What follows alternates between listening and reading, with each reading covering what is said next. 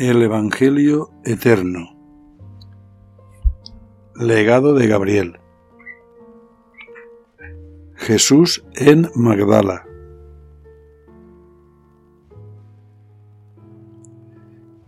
Y Jesús se encaminó hacia el levante, a la ciudad de Magdala, situada junto al mar de Galilea. Allí recorrió toda la ciudad saludando a sus gentes. Luego fue al pequeño embarcadero y encontró un grupo de pescadores. Estos habían obtenido una buena pesca, por lo que estaban de un ánimo excelente, de manera que se dispusieron a almorzar. Ellos hicieron fuego en el que asaron gran cantidad de lo pescado. Al punto y cuando los pescadores se disponían a degustar su alimento, Jesús se acercó al grupo que, sentados y en círculo, sumaban el número de veinticuatro hombres. Él les dio el saludo de paz, al que éstos contestaron con agrado. Jesús les manifestó tener hambre. Entonces le hicieron un hueco entre ellos y le ofrecieron de comer. Ni uno solo le puso reparos, y viendo que Jesús comía con gran apetito, reían jocosos. Pero nadie le preguntaba nada, aunque algunos de ellos se hacían guiños y otras muecas, y bromeando se lanzaban piedrecillas unos a otros. Bebieron vino, y como si un pensamiento común se hubiese apoderado de ellos, hacían que, por cada medida que ellos ingerían, Jesús bebiese dos, a lo que Jesús respondía alzando su vaso y diciendo, Con una medida rebosante habéis colmado al forastero, saciando su hambre y apaciguando su sed. Dignos hijos sois del Padre Celestial, el cual también colma a todo el que le pide, como vosotros habéis hecho conmigo, sin preguntar de dónde vienen ni a dónde van. Vosotros, de cierto, sois semejantes a los hijos del reino de Dios, los cuales son nacidos para dar vida. Estos, cuando llegue el día grande de Yahvé, obrarán de suerte según vuestro hecho de gracia.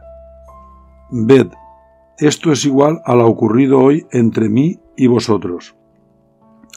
Los hombres llegarán uno y cada uno, solos y separados, ante el gran consejo de Dios, cuyos miembros nadan en la abundancia del Espíritu, y a todo aquel que les pida, ellos le darán hasta la saciedad, a saber, quitarán su soledad, le darán a comer un manjar cuyo nombre es felicidad, y una bebida que es néctar de alegría, y todo ello gratuitamente, pues no preguntando ni siquiera el nombre que traen, les obsequiarán con uno nuevo, que es bautismo de espíritu y eternidad.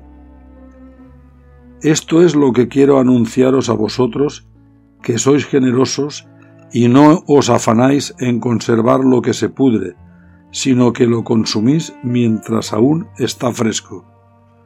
Así pues, quiero poner en vuestro conocimiento que un aire nuevo pronto se alzará sobre toda la casa de Israel, y ya ha empezado a soplar su brisa, que ahora es de bonanza.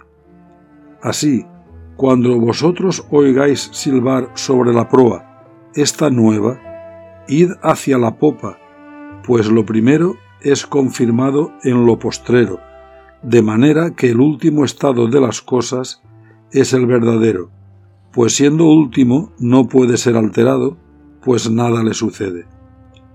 Y así es en lo tocante al Espíritu, en el cual todo es culminado.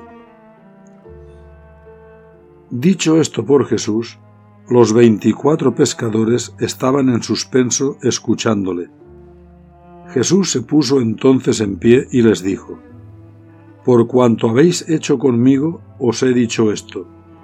Ahora sois testigos de esta primicia que viene de parte de Dios. Comed, bebed y alegraos, porque viene el día en que el Hijo del Hombre ya no será un forastero en su casa, sino que en ésta albergará a todos sus hermanos con el mismo sentimiento con que hoy me habéis acogido a mí. Con esto quiso despedirse, pero ellos, estupefactos que estaban por sus palabras, le hicieron fuerza a fin de que se quedase entre ellos, pues les había hecho sentir necesidad de él. Pero Jesús les dijo, Amigos, quedad en paz. En verdad os digo, los hombres como vosotros son los que menos me necesitan, pues vuestras obras son el más fiel manifiesto de mi presencia.